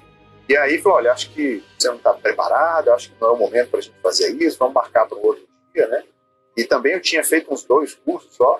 E aí, depois, muito tempo, eu fui entender que ali ela ia entrar em, no que a gente chama de aberração, que é um processo de catarse emocional, onde a melhor forma de você fazer o tratamento é alcançar esse estado, onde ela ia, ia colocar para fora tudo que estava ali empilhado dentro dela. Mas eu, por Uhum. imperícia, né, por falta de experiência, interpretei de outra forma, fiquei com medo interromper o processo. Depois que isso aconteceu, eu falei, eu só vou atender no dia que eu realmente estiver pronto, que eu fizer formações que realmente dê condições de atender as pessoas.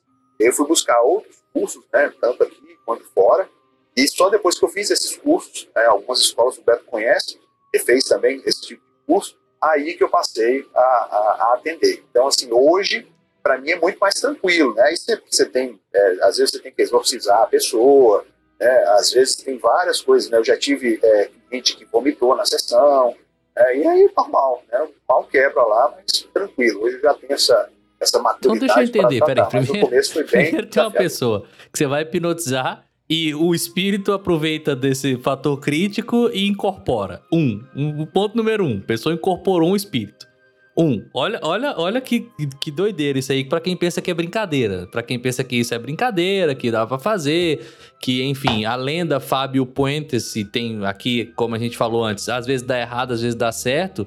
Tem um vídeo muito legal do Fábio Puentes que ele foi há, um tempo atrás, não é um pouco tempo, mas há um tempo atrás, num programa que tinha do Porchat com a Tata Werneck se eu não me engano, no Multishow e não conseguiu hipnotizar os dois, ele já conseguiu fazer outras coisas em outros lugares. Essa que você falou de ficar com a cabeça de um lado e o pé do outro e, virar uma, uma barra de aço, ele fazia constantemente por aí. Então, é, é, é, olha só a complexidade do negócio. Na outra, você imaginar que a pessoa e ela realmente estava indo para um caminho que não era o melhor, né, para ela e para você, então já você achou que a pessoa tem um AVC.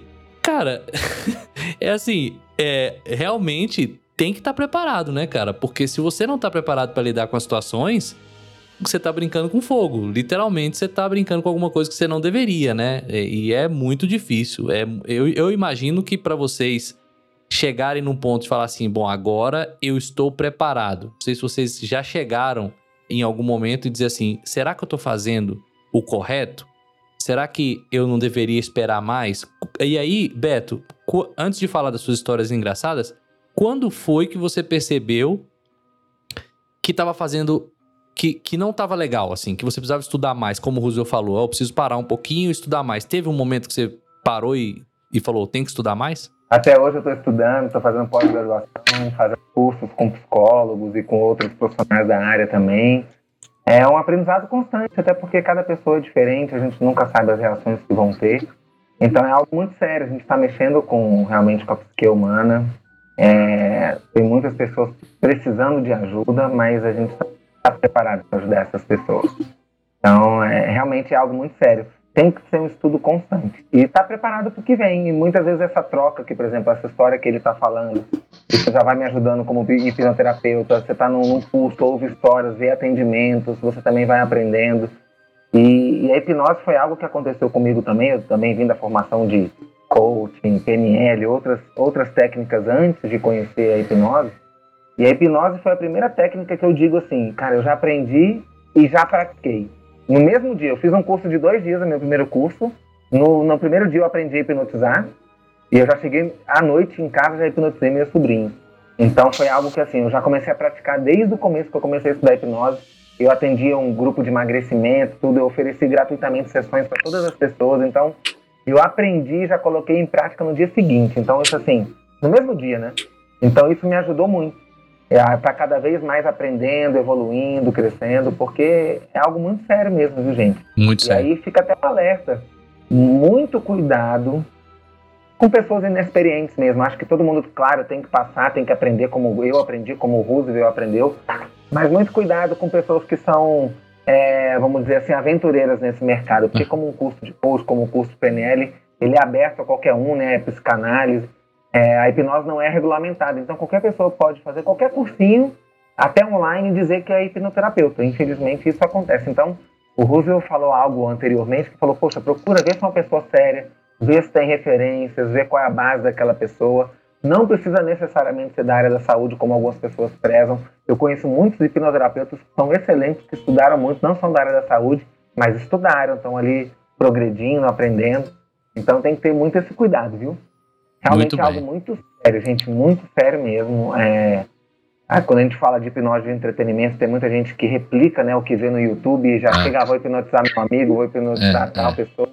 Só com o que eu aprendi no YouTube, muito cuidado, porque você está mexendo com a mente humana.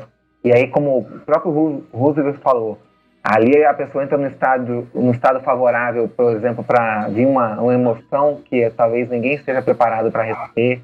Pode acontecer o que aconteceu com ele, né? E a gente não sabe como lidar. A pessoa entrar no estado hipnótico, por exemplo, e demorar a voltar, não, ela vai sempre voltar, mas às vezes demora, né? Na hora Sim. que você fala, abre o olho, a pessoa não abre, e aí? E todo mundo acha que ela, tá morrer, que ela vai morrer, que ela vai acontecer alguma coisa, então tem É, ela abre o olho e fala: Oi, oi, oi, oi, oi. Fala, Vacina, né? a agu- Desespero, né? a agulha quebrou, né? O que que aconteceu com a pessoa? Não faço ideia. Mas, Beto, além de ser sério e tudo, já aconteceu alguma coisa engraçada com você? É, a, a hipnose de entretenimento, a gente tem que estar sempre preparado para que a- ocorra a falha, né? De você dar uma sugestão e aquela sugestão não ser aceita pela pessoa. Eu lembro no, no primeiro show de hipnose que eu fiz, é, tinham poucas pessoas, o que já é ruim, porque quanto mais pessoas tem no show de hipnose, você consegue selecionar as pessoas que são mais suscetíveis. Aham. Então é todo um trabalho para selecionar. Quando já tem poucas pessoas, você sabe que daquelas pessoas, pouquíssimas vão ser suscetíveis. E aí foi engraçado que foram poucas pessoas pro palco e uma das pessoas era obesa, sabe? Sem discriminação nem nada, tá, gente? Mas é porque é o seguinte, é muito comum na hipnose de palco a gente fazer algumas sugestões de colar a mão, a pessoa fica colada na cadeira e a gente oferece dinheiro, oferece celular, se a pessoa levantar e pegar, vai ficar sendo dela, né? Uma sugestão errada Ok. como eu era marinheiro de primeira viagem, eu não tinha tido tempo, eu não, não tinha dinheiro na carteira para falar assim, ó, se você levantar da cadeira e pegar os 50 reais, os 50 reais é seu. E ninguém levanta, né? Ah. E aí eu só, eu só tive tempo de passar na mercearia e comprar chocolate, cara. Aham.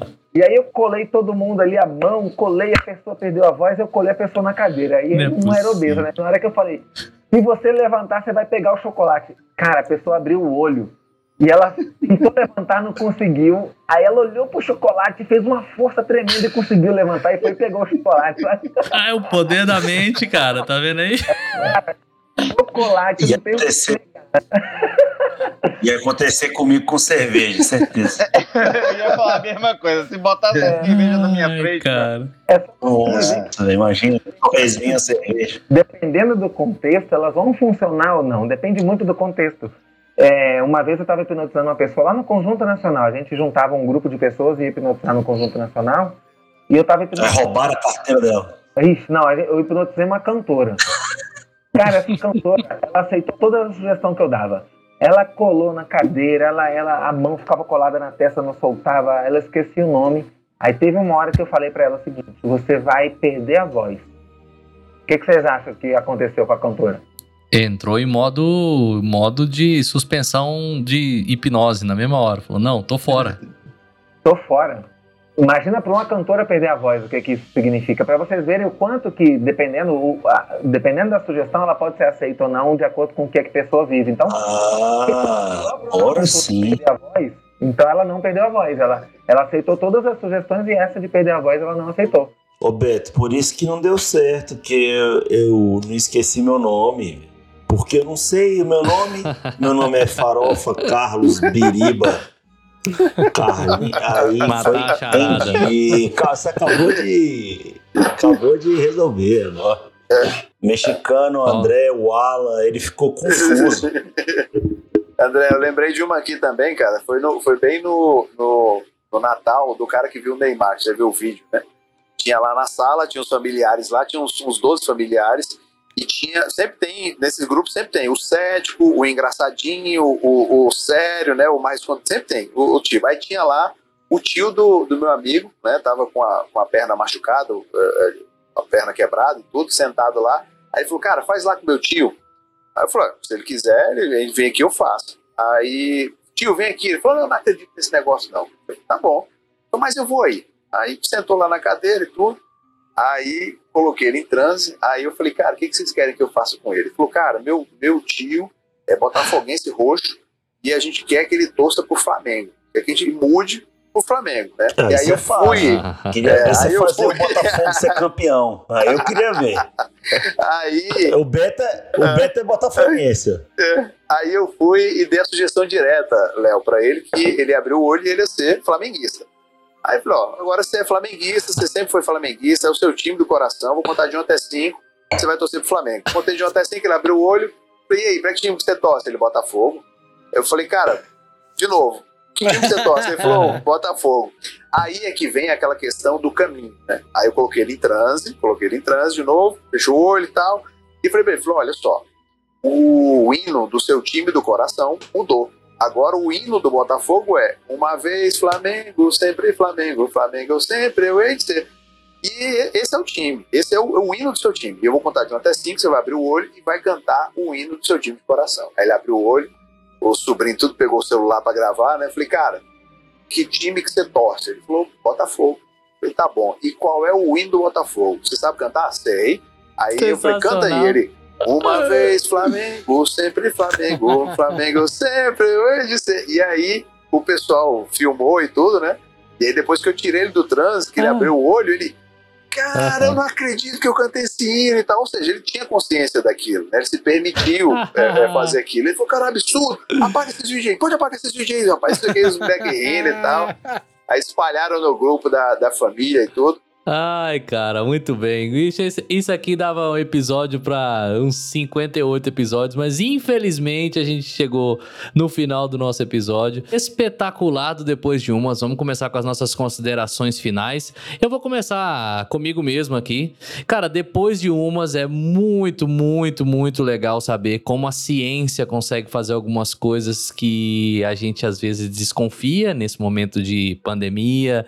É muito importante falar sobre isso. É muito legal ver como que a gente consegue influenciar nossa mente, como que a gente consegue controlar nossa mente. A gente tem sempre o controle total, entender melhor que nem sempre o que a gente desconhece é porque não funciona. Talvez a gente precise se aprofundar um pouco mais nos nossos assuntos. Depois de umas, mais uma vez, muito legal ter convidados por aqui, muito, muito legal aprender um pouco mais sobre hipnose e saber que a gente consegue avançar aí no poder da nossa mente passo a passo com relaxamento, com indução, entender que a gente pode chegar lá em vários pontos se a gente se permitir. Vou passar a palavra para o meu amigo Léo Lousada para suas considerações finais. Senhor Léo, depois de umas. Pô, depois de umas foi um prazer ter feito esse exercício de relaxamento, querendo dormir que nem um bebê hoje. Eu posso não ter esquecido meu nome, mas a minha mão pesou, eu quase entrei aqui no, no, num sono profundo. E a gente aprendeu hoje que a hipnose te ensina foco, nem que seja fazendo você pensar que é uma câmera fotográfica. Ai, meu Deus do céu.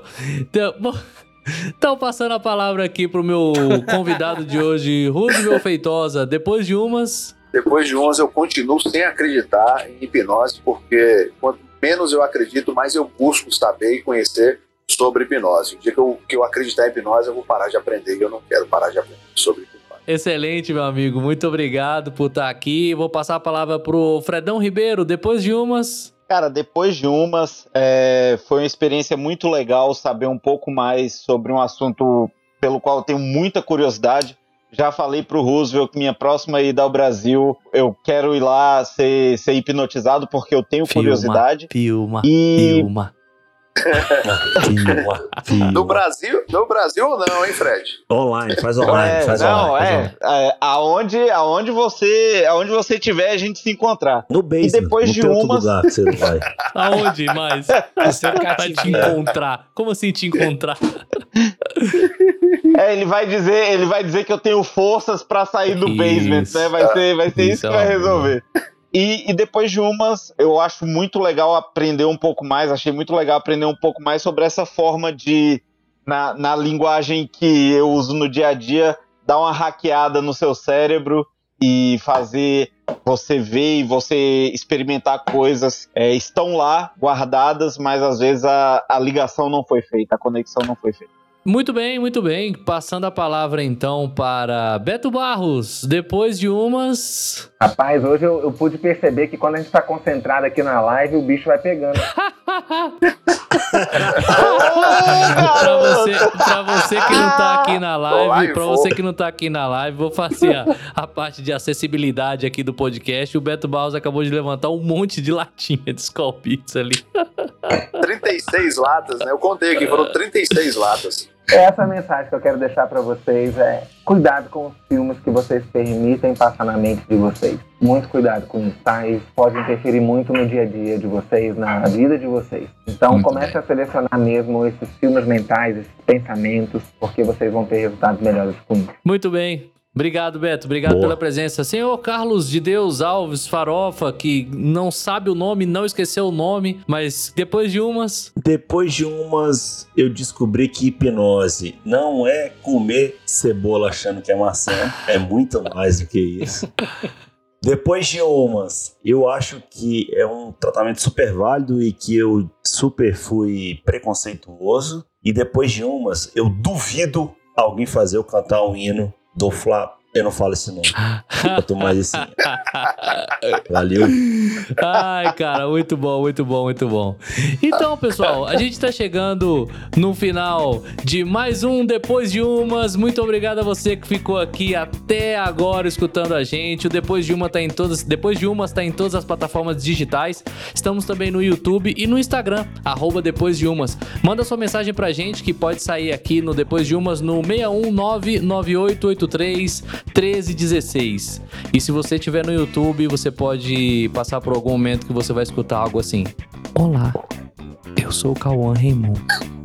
E é a hora de você sair da plataforma e ler um livro. Um abraço, até mais, valeu, gente. Valeu, galera. Valeu. Aquele abraço.